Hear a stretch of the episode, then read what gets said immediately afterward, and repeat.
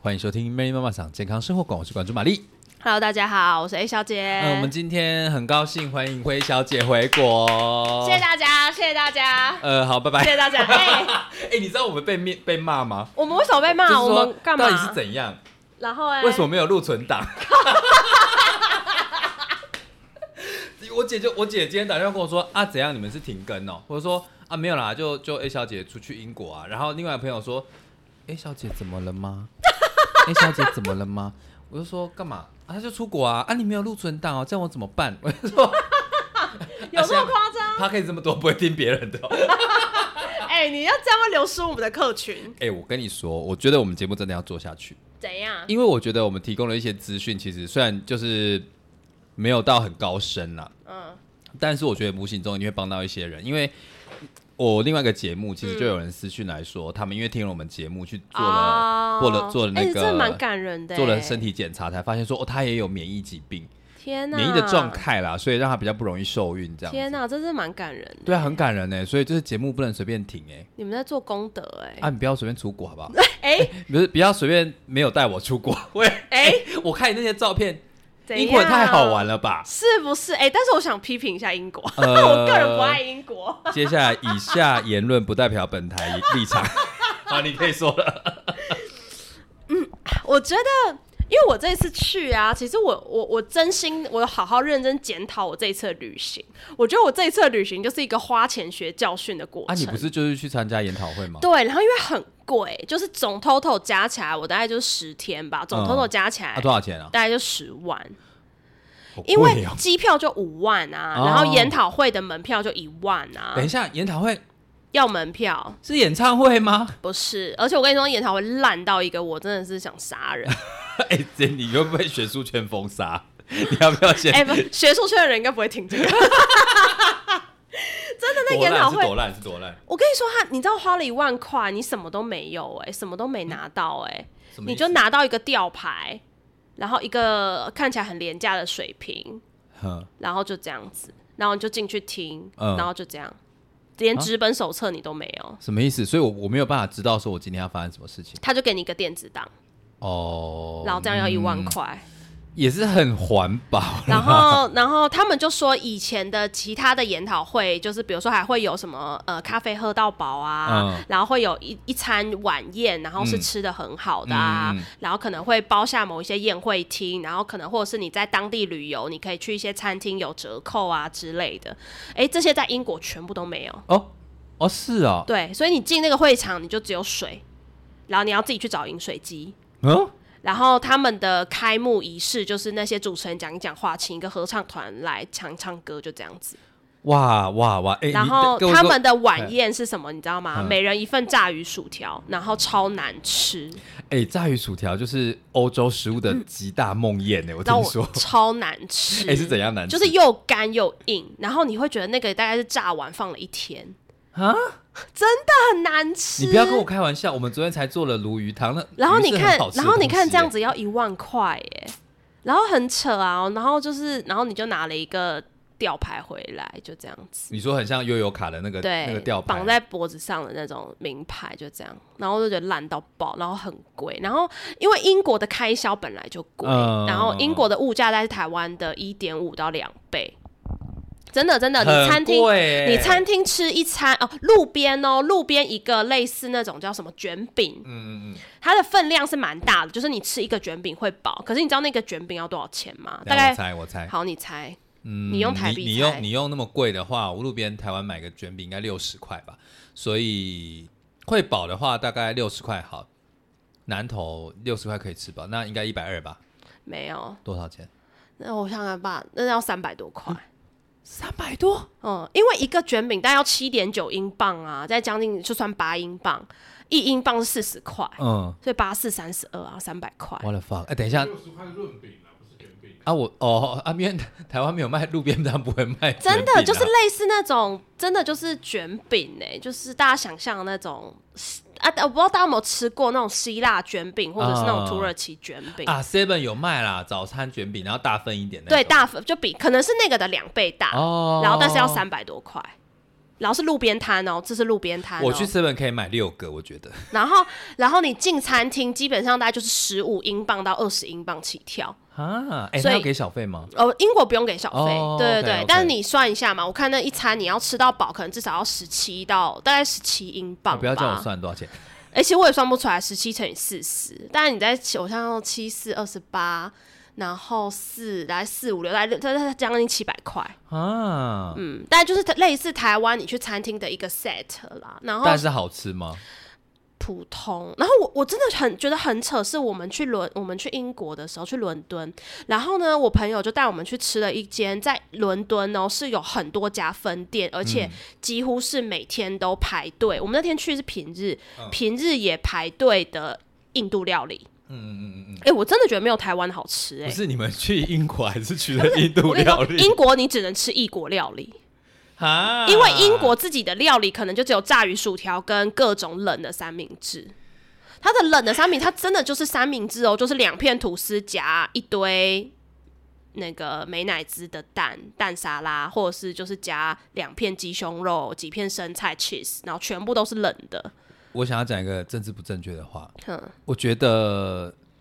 大英帝国去国外殖民应该是为了吃，而不是为了什么。哎、堂好堂我，所以我哦每天在那边的口头禅就是堂堂 United Kingdom，真的啦，就是又贵，然后又难吃，然后他们好吃的就是异国料理。可是你知道他们最热门的异国料理是什么吗？日式料理耶。日式料理，可是你就觉得日式料理再怎么吃都不会有台湾的好吃啊！对，没错，对呀、没错然后他们一盒寿司，类似我们在真鲜买的那种一盒十个的寿司，台湾卖多少我不知道。错十个大概三百块啊。三百块嘛，嗯然后他们那边大概要也大概要十二英镑到十五英镑，有没有六？有没有两百块呢？差不多。哎，没有，五百多块了，五百多块而，且他们看起来那个就是，不怎么样嗯，看起来就是我不会想吃的样子。啊。然后，所以，然后他们有很多亚洲料理啊，他们也有那种越南的佛啊什么的，嗯嗯嗯但那个就是一碗大概也要十二英镑。所以你有吃片吗？我没有，我一看到就觉得妈的，我回台湾吃，台湾又便宜又好吃。而且你觉得在英国的日式料理会有台湾日式料理到地吗？当然是。我会被日本人骂，这个说都不到地，然后把我们节目关掉。所以我都不吃，我都没吃，我就路过啊。然后我去那边比较吃比较多是那种中东料理啦、嗯土耳其料理啦，然后等一下，那边的土耳其料理跟你去土耳其吃的一样吗？我觉得还是土耳其的好吃。啊，然后我觉得那边的料理，我觉得国外的料理就是这样子、欸，欧美的料理给我的感觉就是简单粗暴。什么意思？就是他们的分量不小，没错，就是贵，然后分量不小。可是你会觉得那个的，比如说食物的风味的层次没有那么好。啊，就像我们去吃印度料理，我不确定台湾的印度料理可能是已经改良过还是怎么样，可是你会觉得台湾的印度料理的香料味层次很丰富。很多变，对不对，然后他们的印度料理，你就会觉得，哎、好像香料味单调了一点，然后就很辣，就这样子，啊，就不会你会觉得，哦哦，你吃得出，哦，这个是很丰富的香料的感觉。我觉得没有，我们以后会不会接不到那个外交部啊，或是旅游业的业配啊？那就算了啦，讲的好像我们接得到一样。英国就算了，是不是？英国就算了，所以我真心的不喜欢英国、不行哎不行，你现在要推荐一件去英国一定要做的事情。你不是有去参加游行吗？还你有去吗？哎、我跟你说，我确诊，我后来就没去。我那天是最不舒服的时候。可是我确实觉得我，我其但是我觉得这个没有一定要去英国，因为我觉得应该是欧美国家都这样。哦就是他，我听我朋友讲，他的描述是他们觉得，呃呃，国外的同志游行比较不是台湾的游行，你就是真的就是下去走嘛，对不对？嗯你然后任何人都可以走，可他们不是，他们一定要团体机关报名。哦，然后他们会把人群围开，所以你只能站在路边，然后他会有架子嗯隔开你，然后中间有点真的有点像那种。巴西嘉年华对对对对对对，所以他们会盛装打扮，然后会穿的很浮夸，然后会有那种类似装很豪华的车子，嗯然后有人会在上面跳舞啊，然后在上面表演，然后在上面唱歌啊，会干嘛？然后一团一团这样走。所以我们如果去参加国外的同，你去假设是去英国的好了，那我们就会是去参加观看表演这件事情。我对们本身不是游行的对，哦，对对。然后他们在那边，他们就会呃，而且他们很厉害，他们任何你想得到的机关团体都可以参加。哦，像什么？警察局啊，对，军队啊，警察局啊，军然后。哈，嗯，有。然后我觉得更猛的事情是，他们任何的连，就是任何的商店你都看得到。就比如说，他们像他们有什么便利商店的嗯那种品尝吧，你想象台湾就像统 7-Eleven 对啊 seven 去走，全家去走，然后拿着全家的扛棒，哦全联也去走，哦，没有玉山银行也去走，嗯然后甚至什么呃微软啊、呃素食啊都去走。所以就是等于是各大，那你本来，那，那你反而比较像是各大机关品牌在展现自己对同志友善的一个对嘉年华吧，对应该是这么说。对，然后他们的店家也都会挂彩虹旗。嗯嗯嗯嗯，我跟你说，你就真的是你几乎八成的店家，你都看得到他们窗户会贴一个彩虹旗，诶那你连卖房子的店家都贴你说新意房屋也之，类的，对哎对我不敢想象新意房屋会对贴，对啊，就是这样啊，就是这样子啊。所以等于然后他们城市都在那个氛围里对，然后他们嗯甚至卖房子的广告都是同志伴侣，哦，嗯嗯你可以很很明显感觉到那个时段的广告啊，或者整个城市的形象气氛都是变对啊，然后他们连政府机关上面都挂彩虹旗，哇，我不敢想象南投县政府会挂欸。就是这样。他们连你就想象总统府挂彩虹旗，哦对啊，大概就是这样。然后甚至一零一可能都弄成彩虹的样子样子之类的。101还可以接受啦，一零可能会对啊，然后他们嗯可能连比如说政府机关啊，然后甚至你想想看，台湾可能就是故宫也挂上彩虹旗。哦。类似这样的概念，对啊，不对啊，对啊。然后我觉得他们很酷，他们有很多那种古老的唱片店跟书店，然后他们会有那种哦 专 for LGBT，、嗯然后专 for 女性主义的书店，所以里面的书全部都是女性主义的书，或里面全部书全部都是女同志的书，或男同志有啊有啊，哎、怎么样？怎么样？里面怎么样？气氛如何？我觉得就真的是那种文青店，真的就是文青店 我以。为你要说进去没之后觉得哇，这个城市太进步了，没有，这就是文青店，就是文青店有，卖一些小废物就对了对，然后跟卖很，但可是他真的还是认真的书店。啊对，小废物可能不多，但还是认真的书店。然后他们也有那种哦，他们有，他们真的还有那种哎，就是唱片店，那个唱片是会有 CD，也会有那黑胶黑胶的，而且不少哎。但是嗯好人多嘛，因为唱片其实我觉得，人在买啦。可是不会到，就是人也没有到，就是很拥挤什么，可是也不会没有人。哦，对啊，所以真的让我蛮意外。所以我在那边逛，我就觉得哎、还蛮有趣的哎、。我蛮意外的，因为因为我们我跟我男朋友常常去逛那个成品音乐馆，你知道现在成品音乐馆你可以在里面就是翻跟斗，哎，就没有人呢。然后成品音乐馆旁边开始卖露营用品，你知道吗？CD 架前面有什么露营的什么啊捕蚊拍啊，折叠式捕蚊拍，就是你、你在户外要用捕蚊拍的时候，你可以、你可以就是轻松携带，或者什么照明灯啊、不锈钢杯啊，或者是可以加热的不锈钢杯。我想说，哦，国外现在书店 CD CD 唱片行还有人逛，真的是也蛮没有，他们就是认真的卖书，真的就是只有书，然后顶多海报，然后跟一些什么帆布袋啊，然后那种小的小的明信片啊，嗯大概就顶多是这样子。因为我突然想到，我前一阵子看了一部，哎、不是，应该是前几年看了一个，嗯，哎、是什么？去英国矿坑那个骄傲大联盟吗？对，在，骄傲大联盟，他也是在讲，就是他们的同志的团体的聚会场所，就是在那个性别友善书店，就是同志书店，啊然后在里面当沙龙，然后聚会，然后在里面做抗争这样子。我在猜，应该英国对于书店的文化保存应该是蛮蛮用力的啦，不像台湾一间一间关。对啊，然后我觉得英国哦，英国其他东西真的没什么啊。英国的，可是我觉得这个各个国家都有，就是我每次出国，我都会去当地大吃他们当地盛产的水果。哎、你吃的什么啊？我看了很多樱桃，是不是？对啊，英国这个季节就盛产各种莓果类啊，因为嗯夏天嘛，然后所以我就吃了很多那种什么樱桃啊、草莓啊、葡草莓，夏天有草莓？嗯，他们这个季节有草莓，他们不知道是几月到几月，我有点忘记了，但这个季节有草莓。啊。可是我觉得他们的草莓没有到很好吃、欸，就是很大颗、很漂亮、很嗯香，但是就是味道很淡、微酸，然后没有嗯。很甜，味道就是草莓味淡淡的。我跟你说，樱桃超好吃。我真的我觉得苗栗大湖要想办法把他们草莓外销，哎，真的好好吃哦！哎、我真的觉得这国外的草莓大颗好看，可是真的没有台湾的好吃。哇哇哇！，对，然后可他们好吃的就是那个啦，葡萄跟樱桃，嗯然后他们的那个蓝莓呀、什么也都很便宜，很好吃。就是你也想象一大盒樱桃，大概是你、大概一整个手掌的大小这样子一盒，嗯然后大概就台币不到一百块。台湾动辄就是两三百，哎，对啊，那个大概就比如说两英镑，二点五英镑。哦，对啊哇，哎，果然是当地盛产都会特别好吃。对啊，哎，然后又很便宜这样子。好，我觉得我们要把那个主桌拉回来了，我们要把主桌拉回来。我们聊太久了吗？聊太久了，我还有很多可以讲。然后我们现在，我们等一下开始开演唱会。大开演唱会，好了，我们今天好了，我们还是要讲一下，我们今天的主题是我们想要聊我们的，算是我们两个人的偶像吧。我们还一起看过他的演唱会，那大家应该知道，我们是说说的是那个最大家会知近。道是不是？应该知道 那个标题一定会写啊。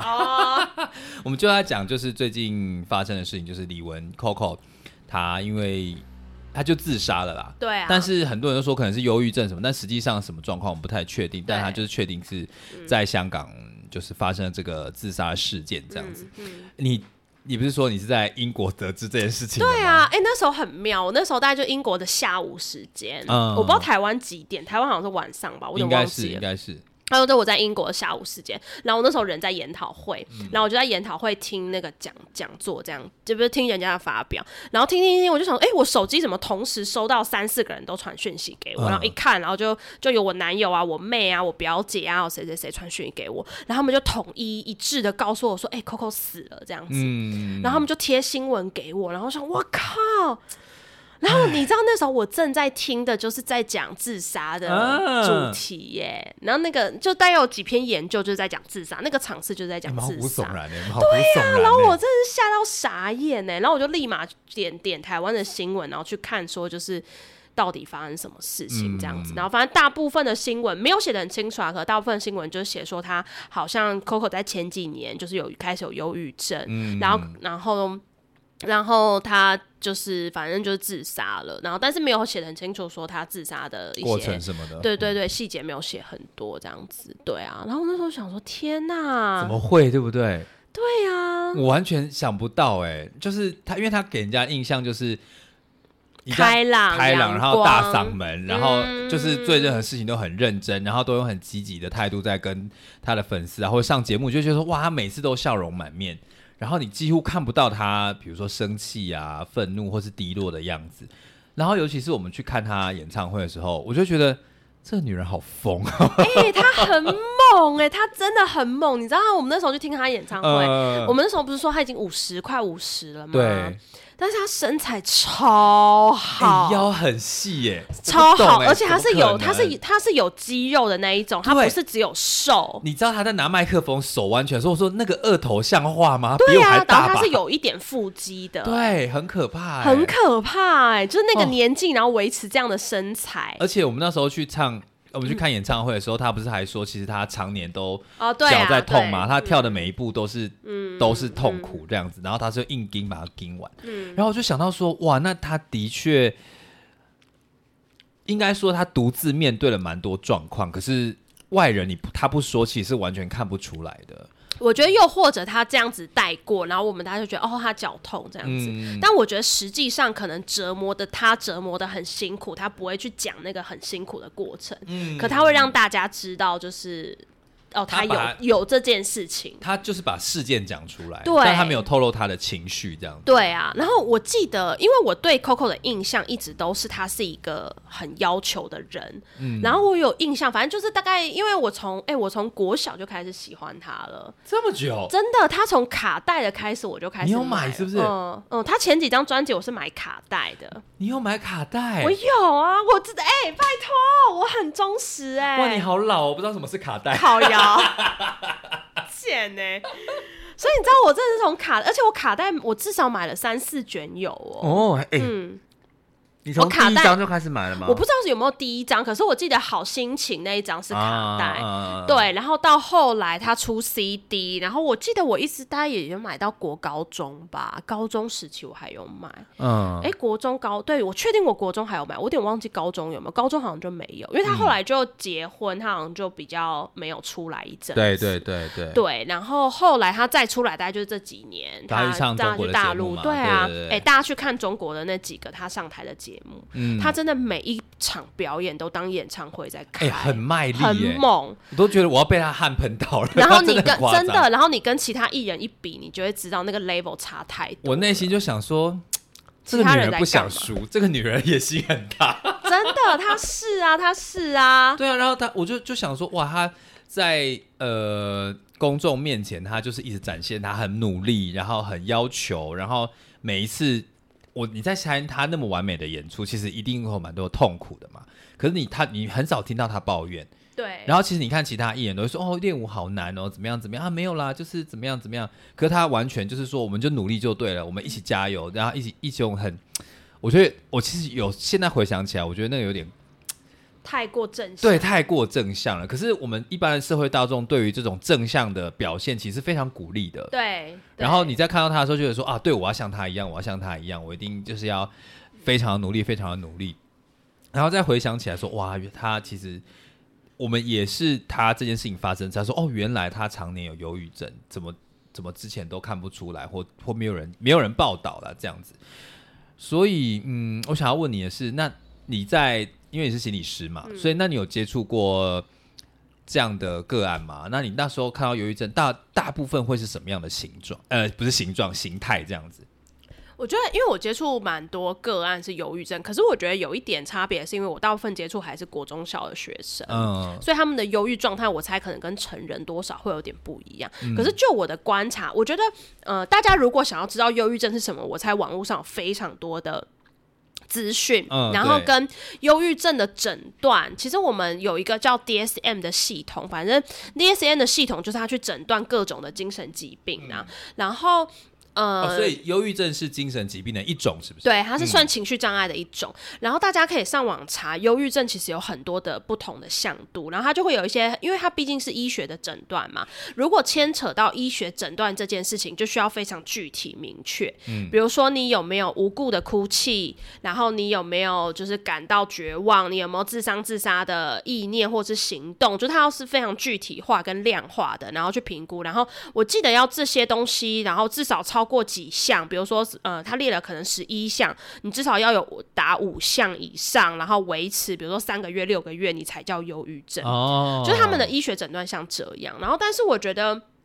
呃，大家除了去在意这个诊断之外，我觉得另外一个很呃，忧郁症很常见的几个状态啦，大概就是。我觉得那个最核心的，其实就是一种绝望感。哦，绝望感哦，对，忧郁症的核心，我觉得其实是那种绝望感，就是有一种我好像情绪很差、很低落，然后我看不到人生有任何的希望的感觉。你说那种是那种低落是没有尽头的，对，然后你像真的像很你身处一滩烂泥之中，或是一团黑暗之中，嗯，然后你看不到任何的感觉，呃，看不到任何的光明。然后我觉得有的时候忧郁症最可怕的，并呃，当然那些痛苦、低落情绪会让你很可怕，嗯，可是另外一种可怕的事情是，你在忧郁的或情绪低落的当下，你是感受不到快乐的。所以有一种状况，我记得忧郁症有一个向度是，就是你曾经很喜欢的，会让你感受到快乐的东西，你现在都感受不到快乐了。比如说，你知道你自己呃吃东西会很快乐，嗯可是你在情绪低落的时候，你甚至想到要吃美食，要吃什么，你都不觉得快乐。或者是你真的去吃了，你还真的快乐不起来。对，然后或者是你曾经，比如说有些人，比如说他很喜欢画画，他很喜欢玩电脑，他很喜欢爬山，他很喜欢什么这些东西，原本他知道他做会快乐，嗯但是在他情绪低落或者是比较忧郁的时候，那些东西是让他感觉不到快乐的。我就突然想到那个，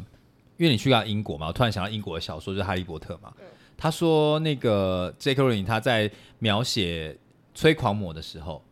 他说那个催狂魔经过你的时候会把你的快乐吸走，你的世界会充满绝望，然后你就会觉得没有任何的希望感，然后全身发冷，觉得孤独，然后你越孤独，那个催狂魔越会靠近你，然后就会一个一个不断的负向回圈，你越孤独，你就越吸引他，他会把你的快乐吸走，然后你越没有没有希望感，他就觉得越有成就感，他就要把你的灵魂给带走，这样子。差不多就然后他就说，J.K. 六就说，其实我就是在具象化我当时在人生低潮的时候，遇到忧郁来袭的时候的感受，这样子。所以你刚刚说没有，如果大家没有办法感受那个那个绝望的话，大家可以去看一下《哈利波特》里面催狂魔那种形象，就是真的你的快乐一点一点被吸走，然后你越来越绝望发冷这样子。嗯，对啊，然后我我觉得大家要区分一件事情啦，忧郁症就是你到忧郁的疾患，嗯，跟每个人都会有忧郁的情绪，我觉得这是两回事哦。哎、怎么说啊？就是你不要你觉得我我这阵子很忧郁，我就一定有忧郁症。嗯，对，因为那个诊断的程度还是不一样。就是我觉得大家要知道，就是没有人是 always 情绪都很正向的。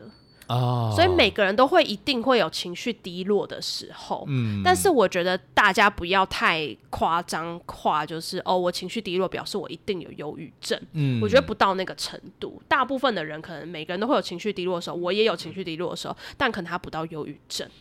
我觉得是呃，但会不会是如果你长期就是让自己处于忧郁的状态，然后久了，你可能就会慢慢慢慢的没有那种进步的感觉。我觉得几个观察的指标啦，我觉得其中一个就是。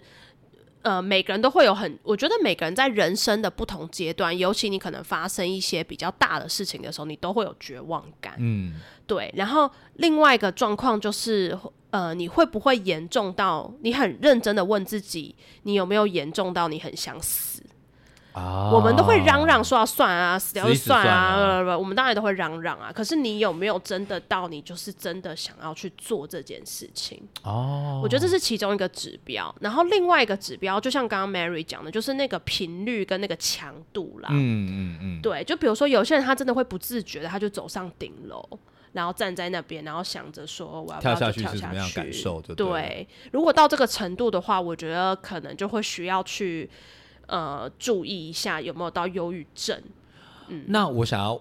问你另外一个问题，就是因为因为我毕竟不是一个心理师嘛，然后我大概对忧郁症了解，就是可能大学时候有有上上课做过报告。那我要怎么样去观察我身边的朋友有没有这样的状况？我觉得，嗯，我目前自己观察到，我觉得这没有什么医学的证实或者是心理学的理论，就是我自己观察到，忧郁症大概就，忧郁症有一些核心是一样的。其实大家不要看哦，你会觉得忧郁症哦，他会有忧郁症，表示他很脆弱，他很软弱，他很什么？其实我觉得没有诶、我其实我目前所接触到的忧郁症的人，嗯，大部分他们在得到忧郁症之前都是功能非常非常好的人。哦，真的能力很好。我目前接触到忧郁症，我没有接触过那种很废的人的因忧郁症。为这个对忧大家对于忧郁症的想象有点不太一样，因为忧郁症发作的时候，可能就会大家就想说，哎、他就没有办法出门嗯啊，然后快乐不起来，然后讲话没有办法没有办法正常的很很很流畅的跟你说话，他甚至是没有办法好好的上班，你就会觉得说，哎、怎么跟跟你形容不太一样？怎么会是一个功能非常好的人啊？我觉得有点意外哎、我觉得这个事情会，嗯，因为我觉得忧郁症有另外一个核心是，他们都是情绪非常敏感的人。嗯，我大部分接触到的忧郁症的人都是情绪很敏感的人，然后相对的，你情绪敏感，你接收到的情绪跟你自己本身有的情绪也就会特别多。哦然后当说实话，那些情绪太多的时候。你没有办法好好消化或处理的时候，那些东西真的就会在你的心里造成很大的压力。所以，然后忧郁症的另外一个特点就是，他们大部分的人，其实我刚刚说的嘛，他们功能很好，然后状况很好，但其实那样子的功能好跟状况好，有的时候他们就是把自己盯在一个极限，然后那个极限维持久了，他们可能到最后就会承受不住。哦，然后，呃，我觉得那个那个盯在那个极限，有的时候比较像是呃，我要怎么比喻那个盯在极限的感觉？那个那个盯在极限的感觉，有点像是走钢索嘛，这种比喻会不会太老套？走钢索这种什么叫比喻为什么会是走钢索？我觉得就像？我觉得就像假那个钉在一个极限，有点像是，好，你想象哦，我们你有没有在公园玩过那种平衡木？哦，有有有，然后那种平衡木是不是就细细一条？然后你要平衡，然后要走过那个平衡木。你就想象，我觉得在忧郁症，很多人在真的忧郁症发病之前，你就想象他这辈子大概有百分之七八十的时间都走在那个平衡木上面。哎，不能很很很难呢。所以你要很小心，然后你会压力很大，你会很什么？因为为什么？我觉得有另外一个状况，就是因为某种程度他们的情绪比较敏感嘛，对不对？所以任何的一点风吹草动，身边人的情绪都会影响他们。可是他们又要在那个平衡木上面维持一个平衡，或是他要回应别人的情绪。因为有一些人的忧郁症，其某种程度是因为他身边的人可能带给他太多的东西。哦，然后造成他有忧郁症，但也有人他忧郁症就是天生气质，天生气质或什么，就是忧郁症的成因当然很多啦，可是就会变成是因为他太敏感了，所以他某种程度要去承受别人的情绪，又要去承受自己的情绪，他又要维持生活的功能的时候，就像他走在那个平衡木上面，就是只要稍微有一点点过多，再再一点点风吹草动，他就会受不了了。对。可是你要想啊，他要在那边撑一直撑着，其实是非常非常辛苦的。嗯，哎、我认真这样回想，我真的没有遇过忧郁症的人。在得忧郁症之前是很废的人、欸、我大我真的大部分遇到的忧郁症的人，他在得忧郁症之前，真的都是要么就成绩很好，功课很好，嗯，不嘛就真的是那种表现很好，然后在家里是可以撑起整个家的呼。风唤雨那种的。，对啊，我好像没有遇过忧郁症的人是那种很废的人。所以大家常常都会说什么啊，忧郁症，尤其是某一个无性主持人就会说，忧郁症的人就是不负责任，你们想太多，然后没有没有抗压性才会生病，然后逃避这些现实。其实跟你的观察是非常不一样的、这完欸真的是完全相反哎、然后再来就是，我觉得忧郁症的人，他们还有另外一个很常见的状况，就是他们真的蛮压抑的。嗯，对，然后我觉得那个压抑是他们大概也知道自己的情绪很多，然后不想要情绪去影响别人，可是那个情绪又多到他们无法负荷。嗯，所以大家会看到两种人。有一种忧郁症的人，我不确定大家身边有没有，但我们身边有，就有种忧郁症人，他就一直该该叫说他很辛苦啊，他很累啊，他很不好啊，他很什么。但，我们用开玩笑的说法说他该该叫啦，但其实我觉得实际上那个情绪就是超出他能负荷的。所以他这样子的呃求助，应该讲求助好了，对把它释放出来，反而是在告诉大家说我需要帮忙，对对，对是一种我觉得其实是一个蛮好的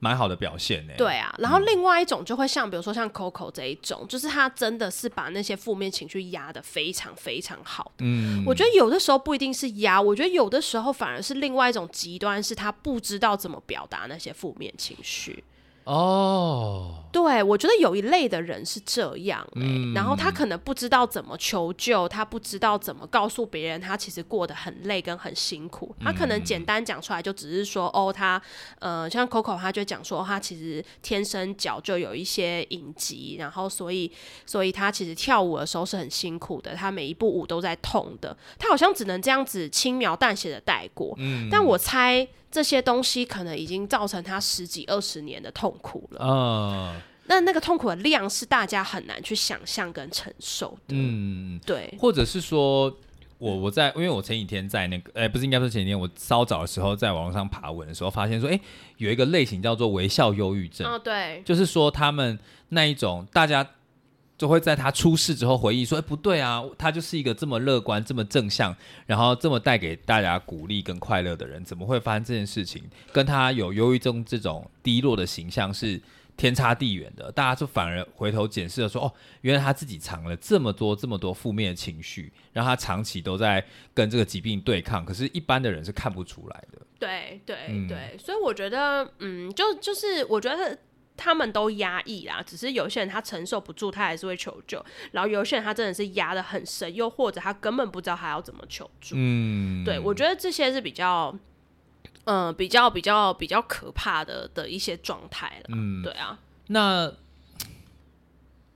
那如果真的遇到，比如说，如果真的有忧郁症，那该怎么办？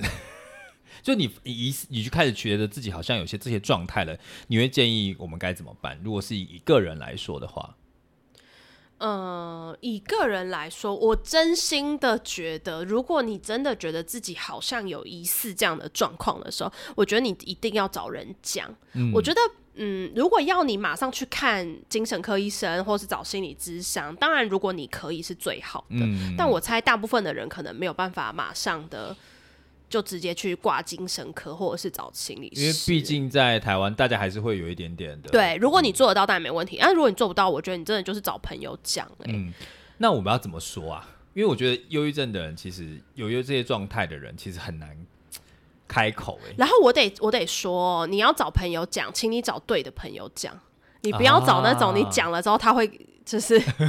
跟你讲一些五四哎、三的。好好来来来来来，那我问你，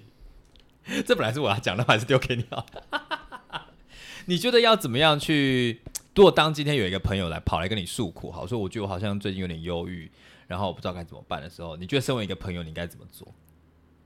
我给你 Mary 的电话，哎哎，好啦，这这不这这在我们刚刚讨论不是我我我意思是说，我觉得如果你真的觉得你有忧郁的状况，然后你不知道怎么讲，我觉得首先第一个，你真的要找到适合的人，嗯因为我觉得大部分的人他们都是害怕负面情绪的。嗯，大部分的人都是害怕负面情绪，所以他会告诉你说，一直要你说你怎么了？那你到底干嘛？啊，这没什么啊，这还好啦，你不要想太多就没事了啦。我跟你说，讲这种人其实就是会讲。如果你预料到你找的人会跟你讲这种话的话，那我觉得你干脆还是不要找比较好。我不知道啦，因为我真的觉得大部分的人没有办法承受这种情绪。嗯你要找到你真的觉得他可以承受这些情绪的人。我觉得好了，我我今天我刚会问你这个问题，是因为我其实有准备一轮的答案，我想要先考考你，没有啦。请说。因为我们刚刚在讨论的时候发，我们两个发现说，哎、其实我跟 A 小姐是两个非常不同的类型。对，因为其实你对于你工作上你的专业，你要怎么面对这些负面情绪，你有一套很自己的办法。可是因为你本人可能情绪就比较多，当你接受到朋友或者是求救的时候，你自己反而没有办法拿出专业那一套，因为你就知道说我如果用专业那一套对你的话，好像我们就不是朋友了。所以你就会比较用本性演出，是吧？我觉得是另外一种极端，是我觉得我平常工作上已经遇到够多忧郁症的人了，嗯哼，然后所以我真的下了班之后，我不想要再接忧郁的情绪。你完蛋，你快要没有朋友，你快要没有朋友，你快我我你有发现我刚刚在美化你的人吗？你刚刚我要加一，这我要加一。哎、拜托，哎、不是 Mary 的 Mary 的另一半，她男友在旁边也加，她男友也是心理师。我跟你说，因为我们身为心理师，我们平常已经要接太多情绪了。然后我们平常要处理太多忧郁症的东西了，嗯你真的下了班之后，你没有办法维持那个耐心。我哎、我我们前我们很很久前面不是讲过吗？嗯同理心是有限度对的。对对对啊，我们平常上班同理心就用完了。靠腰，我会真的没朋友、欸。你快要没有朋友，你真的快要没有朋友。我刚刚努力的都白费了，而且没关系啊，我男朋友没有朋友，我我也不是一天两天的事情。哎我觉得真的要建议我们的朋友们，就是如果真的要打算给我们诉苦的话，在我们上班时间。至少那时候，那时候还是比较有能量的时候。你下班之后不要打给你，是不是下？班不要来。她男友说，因为我觉得大家听不到，我帮大家解分析一下。她男友说：“拜托，身边，哎、我这样 quote 哦，不是我哦，是 另外一位。友，我的男友，她男友也是某位心理师说，如果朋友们要打电话给我们诉苦的话，请在我们的上班时间、下班时间，我们换了个状态，就不会想要再接收这种东西。你们不要再讲了，我觉得天底下的心理师都快被人抹黑了，怎么那么无情啊？好啦，我自己要讲一下，呃，因为我觉得毕竟忧郁症，呃，我自己身边的朋友跟家人，就是就是都有忧都有做诊断都有忧郁症，而且应该哇，应该两只手差不多哦，两只手我我自己经历过的两只手差不多这样子，然后从应该是说从我高中阶段到我大学，然后到现在出社会，包括应该说连我爸爸吧，就是我的童年啦，我的童年就开始接触到忧郁症的个案。我想要讲一个例子，就是我爸爸有一个朋友，然后他也是严重忧郁症，然后到最后就。呃，应该不是严重忧郁症，他现在有一些精神疾病合并忧郁症这样子。然后我从小就会不断的在半夜接到电话，大概是哎、我、我小时候的半夜大概是晚上九点，就是对我来说我已经要睡觉了。我国小时候就会听到一个呃男生打电话来说，哎、请问某某某在不在？就是我爸的名字这样子。然后我妈就会用一种就是眼睛睁大直摇头说你爸，就用用唇语说说你爸不在，其实我爸就在旁边看电视这样。然后小时候我就会就会就会没来不及读到我妈的唇语，就会说哦在啊，我就把电话电话拿给我爸，然后我妈就瞪我这样子，然后我就会看到我爸就真的在电话那头坐了大概挨二十分钟吧。就在跟那个男生聊天，哎、完蛋了！我我知道，我知道我面对朋友的态度是从哪里来的。天哪，好恐怖哦！我学我爸的、哎，就是怎样？就是你有没有发现，我一讲电话都讲不完，对啊，然后朋友打电话来诉苦的时候，我就接不，我就停不下来。我天、啊，我从我爸那边学来的。我哎、欸、不是因为月亮八宫吗？哦，也有可能啊。哎、所以是从我爸那边传承来的。对啊你现在才知道吗？你上次不是没有没有讲过？我以为你知道、哎、我不知道我这个，我刚刚讲出来说，哎、对耶，我完全在学我爸。因为你之前不是说你爸也会就是有一些什么你爸的朋友，对对对然后没有地方住，然后就去住你家。对对。对，但是我没有意识到说，原来是我从那边学过来的。哦，好，我今天我我现在起鸡皮疙瘩，好没关系。所以我就是会常常看到我爸做这件事情嘛。然后到了我高中的时候，其实因为我那时候因为就是有在管理宿舍的关系，常常会我刚好一个人一间，但是一般的一般的高中生是住四个人一间嘛，或者五个人一间。我就常常会有人来敲我的门，就说：“哎、那个我可不可以跟你聊个天？”然后我就陪他在房间里面就是哭了一两个小时。或者是我觉得哦，这这房间太太暗了，我们去顶楼吹风好了。一样就是在顶楼都是，他就跟我诉苦，然后一两个小时这样子，然后我就会，我当下其实常常讲的话就是啊，不要想那么多啦，然后没有关系啦啊，就事情过去就算了啦，然后或者是就跟着他骂一起骂对方这样子，然后有时候就是讲到一半的时候，对方就会把他的那个长袖拉开，你就会看到他手上很多的割痕这样子。我就想说，哇，那他们的痛苦我真的没有办法理解，但是我觉得我会当下下意识觉得他很需要有人站在他的旁边，或坐在他的旁边，就是跟着他一起经历过这段这段不舒服的感受，这样子。那我当下也不会觉得说，诶，我我这么做会有多痛苦什么？反正我就很闲嘛，我高中不爱念书啊，然后就是反正大家都在念书的时候，我都在陪朋友这样子。就有人来问我说：“你怎么办法忍受这件事情？”我就很好奇说：“那发生什么事？”他说：“你不会觉得这个很烦吗？你不会觉得就是为什么他要一直打电话来？我只要现在只要对方打电话来，我就是会毛骨悚然，我就会觉得又来了，怎么会怎么讲都讲不听，然后然后怎么劝好像我都做白工啊。他们最常讲的是说，我劝他这么久了，他都不改变，那他打电话来干嘛？那你就找别人啊！你只是想要抱怨，只是想要讨拍的话，就不要不要在那边就是装的自己好像很可怜、不负责任这样子。那我就带了这样子，大家对于这些比较低落朋友的那个印象，我就上了大学嘛。后来有因缘机会做报告的时候，就察觉到就是哦，原来忧郁症有一个典型的状况，就是他会一直有一个负向回圈的感觉。那我就连起来说，哦，原来我在高中时期遇到的那些人，可能就是忧郁倾向，因为我不是医生嘛，他可能也没有诊断。所以我就觉得说，哦，那当下的他的确，我们做任何的劝说，我们做任何的叫他不要这么想啊啊，你看开一点啊，其实某方面来说不是他最需要的。然后我也在那个过程中发现说，哦，我做的好的事情就是我一直站在他旁边，我陪着他。那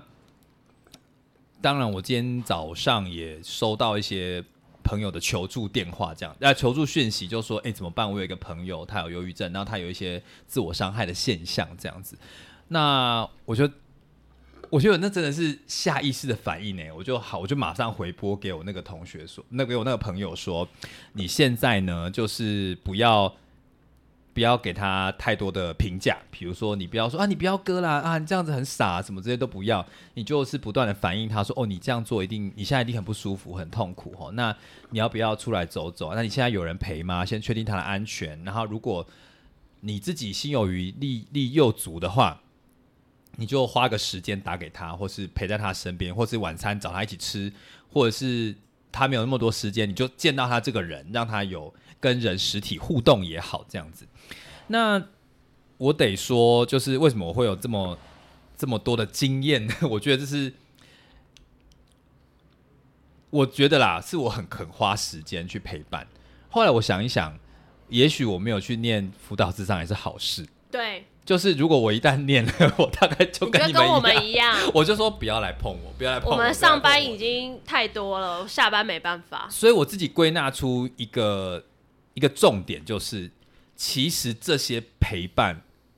是需要耗费能量的，非常。因为你你们心理师在上班的时间已经把你们的能量都耗耗费在你们个案上了嘛，所以其实每个人都是有额度的。对啊，可是因为我之前受过大学四年的一点点知识的训练，我觉得哦有一些基本的行为是可以的，所以那我觉得反正我没有在职业啊，我上班又那么闲，现在要淡季，我又不需要用什么脑袋，我就觉得那我重视这些朋友，那我就把这些我不是在讽刺你不重视他们哦，你不需要补这一枪。我觉得我把我的时间花在他们身上，我觉得是可以理解的。但是我会不会有那种，虽然我月亮八宫很习惯跟那种被就是那种负面能量相处，但是说实在，我也有觉得很无奈的时候。我也会接完电话，深吸一口气，说我一定要大吃大喝，那个负面能量太多了，怎么样怎么样。所以我觉得每个人都是有额度的，所以我在那边跟大家讲。如果你身边有一些，比如说忧郁状况，他不管有没有去看医生，或者是有没有在服药或做咨商都好，你觉得他心情很低落，你有想要陪伴他的时候，我觉得你要一个重点，你要先评估你现在有没有能力，有没有能量去面对这样子的状况。那我自己本身的做法就是，我接完接触完这些朋友之后，我会做另外一件事情，我再打电话给其他朋友，我跟你说，哎、我刚刚接了某些人某些状况的电话。那当然，你要不要把你们刚刚对话内容重述是一回事，那你可以也可以打给其他的朋友去诉说说，哦，我遇到了什么样的状况，你有没有什么建议，我该怎么办啊？或者是你就是扣完说，好，我去出去外面看场电影，或者是我去吃个冰淇淋或什么之类的，你总是要想办法去把你自己能量化化开，你知道吗？不然你下次在遇到这样子的朋友的时候，其实你会有一种抗拒感，因为那感觉真的很不舒服。但是你又会同时，你那个抗拒感出来的时候，你就同时会给你自己一点罪恶感，就是他明明这么的信任我，他把他最不堪的那一面都告诉我了，那我今天身为他的朋友，好像我是不是很无情、很自私啊？那我如果今天搪塞他一个理由，不要接他电话也可以吧？那你就会渐渐的想要推开他，那你那个罪恶感就会越来越重。我可以大胆的猜测，你大概就不会再跟这个朋友有任何的接触了。所以我想要讲的是，其实就算是在陪伴这些有忧郁现、忧郁症症状或是忧郁情绪的人，你自己也要有一套支持系统。嗯，就是你人没不是无限制的接收负面能量的机器。那再者是，如果你真的真的看到这个这个，应该说这个朋友这个这些状况会勾起你一些不好的回忆，你真的没有办法帮助他，但是你又不想要放着他一个人的时候，我建议你一个状况是，你去帮他连接其他的朋友，比如说 A 朋友有难了。那你们应该多少都会一些共同朋友吧？那你就联络说 B 跟他说，哎、我觉得 A 有一点状况，可是我现在的状况没有办法去面对，你可不可以去跟他联系一下，主动关心他一下？你也稍微把他的状况讲一下，你就是不要你只是你一对一的单打独斗啦。我觉得你如果一对一到最后照顾到最后，你身心俱疲，你又把他丢下来，他可能你有你有罪恶感，然后对方也没有办法好转，你也会更不舒服。这样子，我觉得这是需要耗费一点点心思啦。而且在这边我要跟大家讲说，其实呃，忧郁的情绪可能是很短暂的，可是如果你确定这个朋友已经是忧郁症了，那你也要知道说，你要你的责任不是把他治好，不是把他从这个深渊里面拉起来，而是你只是让他好过一点的其中一个，呃，一个小浮板吧。我觉得这部分我想要补充一下，嗯就是刚刚 Mary 讲的，因为其实呃，大家我觉得很常大家会问啊，忧郁症到底会不会好啊，嗯或者是忧郁症到底会不会怎么样？其实我自己觉得忧郁症没有好的一天。我的意思是说，来听我听我说，听我说，听我说，听我说。我觉得啊，每一个人的情绪起伏都有一个幅度。嗯，有一些人他天生就是情绪比较不能说平稳，可是有一些人他确实天生的情绪就没有那么多，嗯或者他的情感表达就不是那么丰富的人，他的情绪曲线可能就是小的幅度。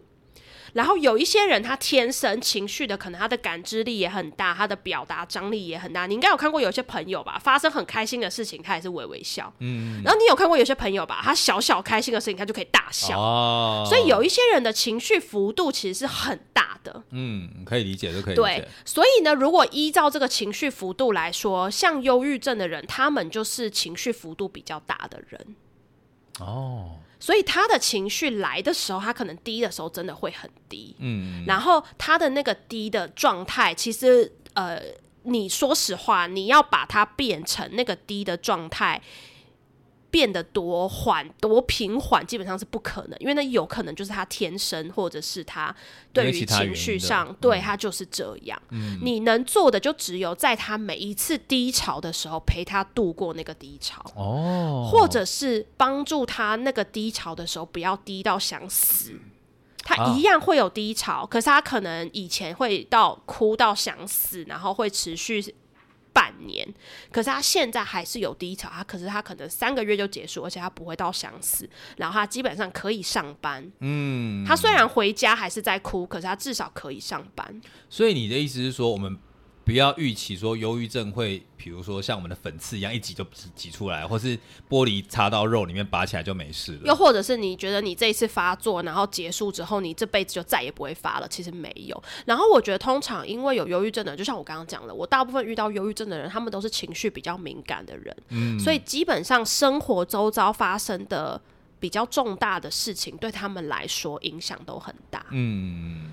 对，所以我觉得当他们的生活中有一些变动的时候，比如说比较常见啊，比如说分手啊，比如说像，哦比如说对啊，啊嗯，有些人就像口，就是有些人会说 Coco 其实忧郁症是因为他前几年婚变啊，或者什么。哦我其实觉得这是真的是有可能的啦，就是重大的事情的发生，因为他们可能本身就是比较敏感的人，重大事情发生对他们的影响其实可能是很大的。嗯，对，所以我觉得变成是大家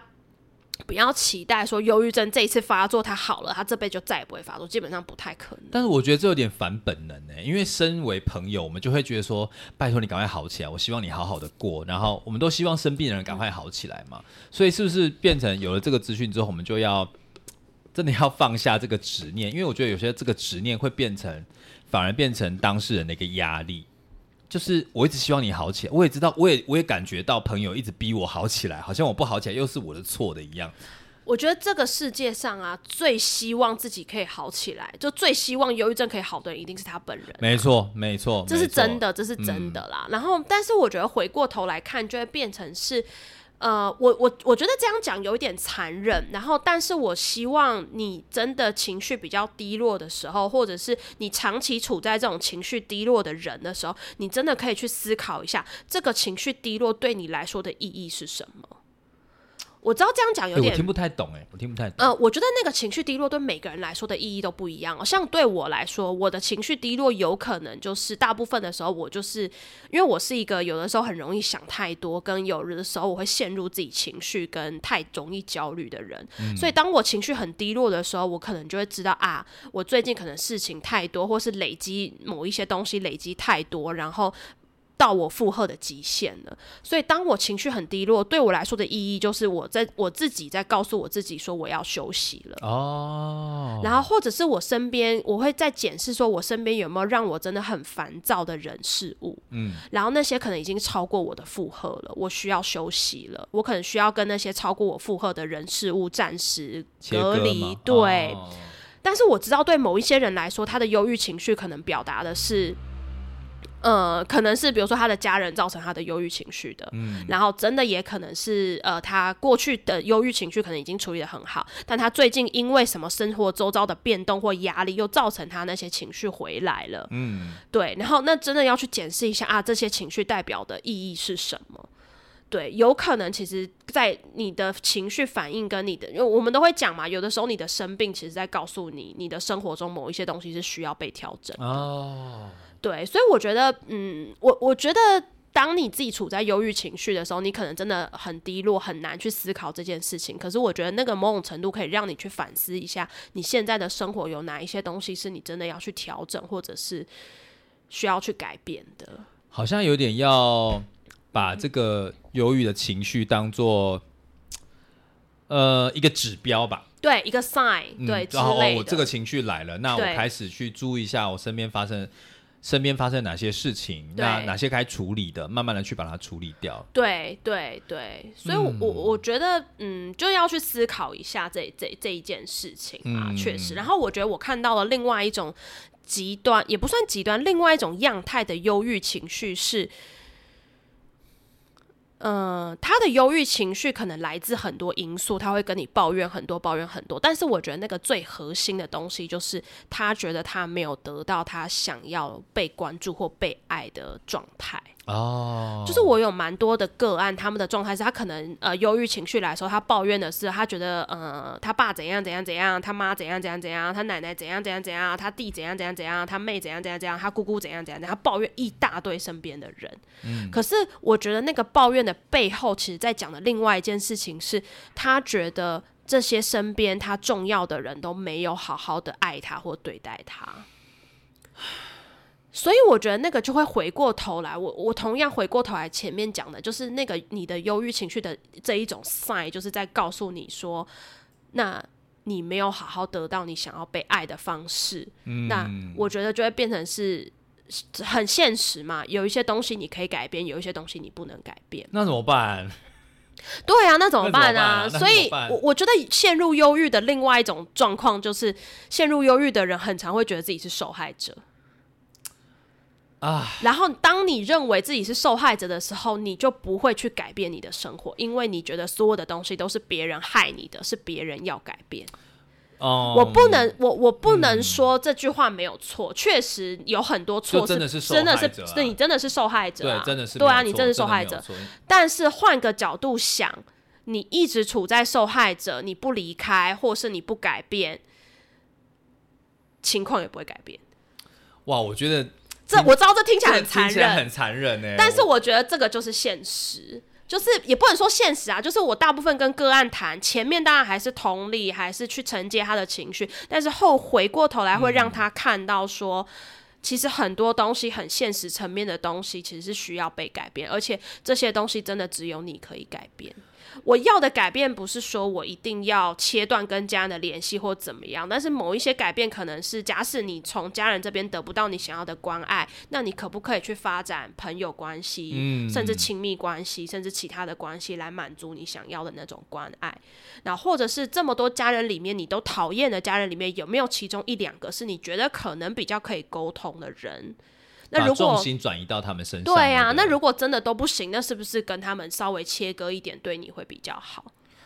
我觉得可能很多，我觉得我猜你现在讲的这些啊，嗯如果现在真的有听众现在比较严重的忧郁状况，他一定听不下去啊。对啊，对啊。但是如果你觉得听到这一段你觉得很不舒服的话，我觉得你还是先关掉好了，因为我觉得有时候到切到太核心的东西你受不了，那你还是之后再再来回放好。哎、讲好像很嗜血，想要赚点阅率，但是我觉得还是，如果你现在处于比较低落的状态，你如果觉得不舒服的地方，我觉得你还是先远离好了。然后你到最后终究还是要找到一个自己可以安放的地方，那也不要逼你自己一定要马上快速，或者是一定要展现出最美好的一面给大家啦。确实啊，确实、对啊，就是还是先把自己，我觉得逃避也不是不好，就是当你要逃离某一些状况让你不舒服的时候，我觉得那反而是勇敢的表现。你就是不要再再一直盯在某一种像走钢索的状态，我觉得那也是一种勇敢啦。我觉得有时候照顾好自己是一件很勇敢的事情。我觉得那就是阶段性的东西啊，就是当你在比较急性期，或是你真的情绪比较低落，真的就像 Mary 讲，你就是先照顾好你自己。但是长期来说，我觉得真的耶，我们真的要去关注一下自己到底内心的需求是什么。，对对，我我觉得回过头来是这样。我觉得啊，可能因为我我的我的我的那个智商学派的关系啊，所以我大部分会去看的就会是，我相信每一个人的行为表现的背后反映的都是他的需求。哦，然后不管忧郁症，不管你任何的行为，然后那些行为某种程度可能可以满足你的某一些需求，但是它真的可以满足吗？还是它只是一个恶性循环？嗯，就变成要回过头来检视这些东西。但是你在那个情绪的当下，当你还没有能力，或者是你还没有办法有一些心力去思考这些事情的时候，就是先照顾好你自己的情绪，跟你能够维持一些基本的日常生活。比如说，你还是要吃饭啊，你还是要睡觉啊，你还是要喝水啊，你还是要上厕所啊。嗯就这些基本的生存的功能是需要的。呃，没错，没错，没错。我觉得在身为我一个旁观者啦，就是就是陪伴陪伴者的角色，我觉得各位还是不要把所有的责任都揽在自己身上，不要独自去面对。你要经营一个团队，那一方面，另外一方面是说，你也要把这个责任分担出去，这样你在面对这些忧郁的朋友的时候，你的品质也会比较好一点。对你不会到最后就展现出不耐烦，我觉得对方也会感受到你其实你在敷衍他，嗯，所以就是纵纵使我觉得如果对方真的在急性期，然后他要求你真的不要说出去，那我觉得你还是要评估一下要不要把他的状况告诉一下别人。那当因为其实说实在，我们现在的生活都很忙碌嘛，要南征北讨，或是你上班没有办法没有办法顾及到的时候，有其他的助力进来，我觉得还是重要的啦。对啊，然后我觉得，嗯，就像刚刚 Mary 讲的，就是你在陪伴忧郁症的人的时候，你自己身边可能至少也要有三五个能够听你讲的人，嗯，因为，哎，那是什么物理的那个那句话叫什么？能量不变物，质不变，哎、能量不变，对，能量不变定律，能量不变定律吗？还是什么？我有点忘记。能量守恒，恒，人家能李主任在发威了，不好意思，我们俩都文组的，就能量守恒定律啦，就是那个能量基本上传递出去之后，它不是会马上灭掉的。对对对，所以就是就是你还是需要有你的宣泄或者是消化情绪的的的一些方式，不然你就，看一下你的月亮是不是在罢工。就像你要找一个月亮在八宫的朋友，哎、我真的觉得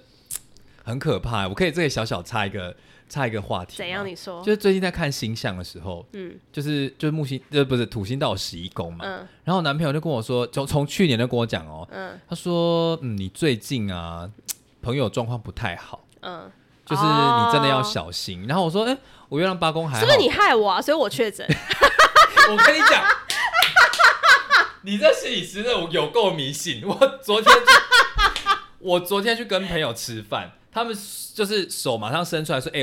我知道你土星进十一宫，朋友，我们先绝交好了。”我就说：“我们今天吃吃饭，我去坐隔壁桌可以的吧？”我一定是你害我，害我在国外确诊。哎、我发现啊，你真的越来越怪力乱神。我你知道每超爱次，每次。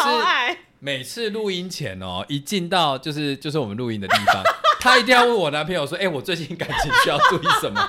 我很长哎、最近星象怎么样？怎么哎、类的？”我最近工作又怎样怎样，你帮我看一下这一波什么时候会结束？然后每次跟你讲完，每次跟你讲完之后，你说啊，算了算了算了，不要不要也罢了，哎、不是，怎么样？这些怪力乱神啊，还说什么自己心理师？Oh my god！干嘛？我爽啊！好啦，其实我觉得大家还是要找到一些方法，让自己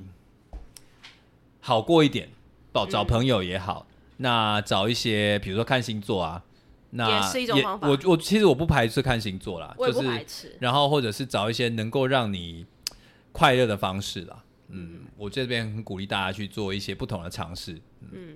然后，哎，我要补充那个嘛，哎你说性别啊？对对对对对啊对对对对对，我们刚就是刚讨论到，我们刚刚有讨论到一件事情，就是大家会觉得我们大部分讲忧郁症，好像都在讲女性，嗯，就是大部分是女性的状态比较接近，比如说呃什么无故的哭泣呀、然后或者是呃感到绝望，想就是想想想甚至想死或想什么。我觉得光是哭泣这件事情，我觉得就很性别了啦，哦因为。很少男生，你问男生说你上一次哭是什么时候，他可能都想不起来。但是后来有一些医学，不是医学啊，就是心理学的专家在讲，他们说其实很多男性啊，他们在表达情绪的时候是跟女性不一样的，嗯所以很多男性在表达忧郁的状态的时候，他们很有可能是用愤怒来表达的。嗯，所以大家应该会有感觉到，就是有一些男生到了中老年时期，很爱无故的乱生气。啊，对，然后他们呃后来有一些心理学的一些研究就在显示说，这说不定是男性在表达忧郁的一种方式。所以我觉得大家要特别注意，就是有一些男生他们表达忧郁，可能不一定是哭，不一定是在那边嚷嚷着说我要死，我要死，我要死什么，他们可能内心还是有绝望感，可是外在看起来并不是那种什么。很很低落啊，对很低落啊，很忧郁的状态，他外表看起来可能反而是就是一种生气。对，或是小事情，平常他不会生气，他为什么现在在生气？所以嗯那那是不是可以说，其实现在忧郁症的诊断大部分都是还是 for 女性，女性的个案还是比较多的。确实，对啊，哦，啊哇，连这个都有性别上的议题嗯，对，就是我觉得这边是大家需要注意，因为我觉得很多男性到中老年时期，我们之前才聊过，其实他们蛮爱乱生气的，然后不知道他们怎么了。我觉得我猜他们自己也不知道自己怎么了，所以也有很可能是用不同的方式在表达他们的忧郁状态，就有可能。喂，所以大家对好像可是要接近他们真的好好痛苦啊。对呀、因为其实愤怒情绪就是会把你身边所有人推开啊，对对啊，然后哭泣比较像是在求救，所以我觉得大家还是要多一点点耐心啦。嗯不是每个人都月亮八宫，我觉得是这样训练的。请大家找一个月亮八宫的朋友。好了，我觉得今天如果大家真的觉得听完压力很大，好，这边先唱一首歌，拜托不要，我开玩笑的啦。然后唱那个吗？我依然是你的情人，你看你很好 Q 哎、哎、你我依然爱你最深，哎、你不是感冒吗？你不是确诊吗？一还唱得出来、照唱啊，拜托。哎、我真的好怀念 Coco，怎么办哎，还好我们当时有去演唱会耶，他演唱会真的很完美。啊？真的是看我真的不得不哎说，我我虽然没有听过很多演唱会，嗯但是我听过几个大咖，我都听过，就是嗯蔡依林啊、Coco 啊、阿妹啊、五月天啊什么的。嗯，我真的还是最爱 Coco，我觉得他好疯哦、而且他真的演唱会对很哎、他强，好像不会累、很强，他真的很强，真的很厉害。我觉得就是阿信都唱不上兰陵王了，他 兰陵王都唱不上去了，我觉得阿信喉咙坏掉了啦。早就坏了啦。我觉得嗯，还是好阿妹，Coco。我真的不得不说，就是阿妹跟 Coco 很强。然后我觉得蔡依林是因为我个人对蔡依林的感情比较还好一点，我觉得阿妹跟 Coco 是我目前真的觉得最强。好了，我我我我必须要就是帮我们节目平衡一下，蔡依林还是很漂亮哦，请那个粉丝不要来攻击。我是太诚实了，哎、各位，毕竟我现在确诊，我们今天没有戴口罩啊！哎、等一下，等一下，啊所以你在哪里确诊的啊、我应该就是哎、我去英国第一天还第二天就发发病，所以我有很有可能我是在飞机上感染的啦，那那英国人还有在戴口罩吗？完全没有，我跟你说完全没有，完州几乎没有人在戴口罩。啊，对啊，但我后来就想说，哎、没差，我最大咖考啊，不要戴啊，反正就是我传染给别人、啊。我都确诊了，我怕什么？而且，哎、最好笑的事情是因为我就是呃疫情之后嘛，我每天回家的第一件事情就是洗手，这个我会用酒精喷我的手机这样子。然后我后来有一天不。下去了哦，你是不是都不做了？对，然后我有一天回到家，然后我就在那边洗手，然后喷酒精，我就想说，我到底现在怕什么？我现在无敌耶！我到底在清洁什么？我现在无敌耶！哎、你不觉得很魔幻吗？怎样？两年前我们不是在这样面对这个疾病的、对呀、好啦，我们各位还是希望跟忧郁症一样，我们终究要找到他跟他共处的方法。啊，大家保重身体啊，哎，好啦，每日马上健康生活馆，我们下次见喽，拜拜，拜拜。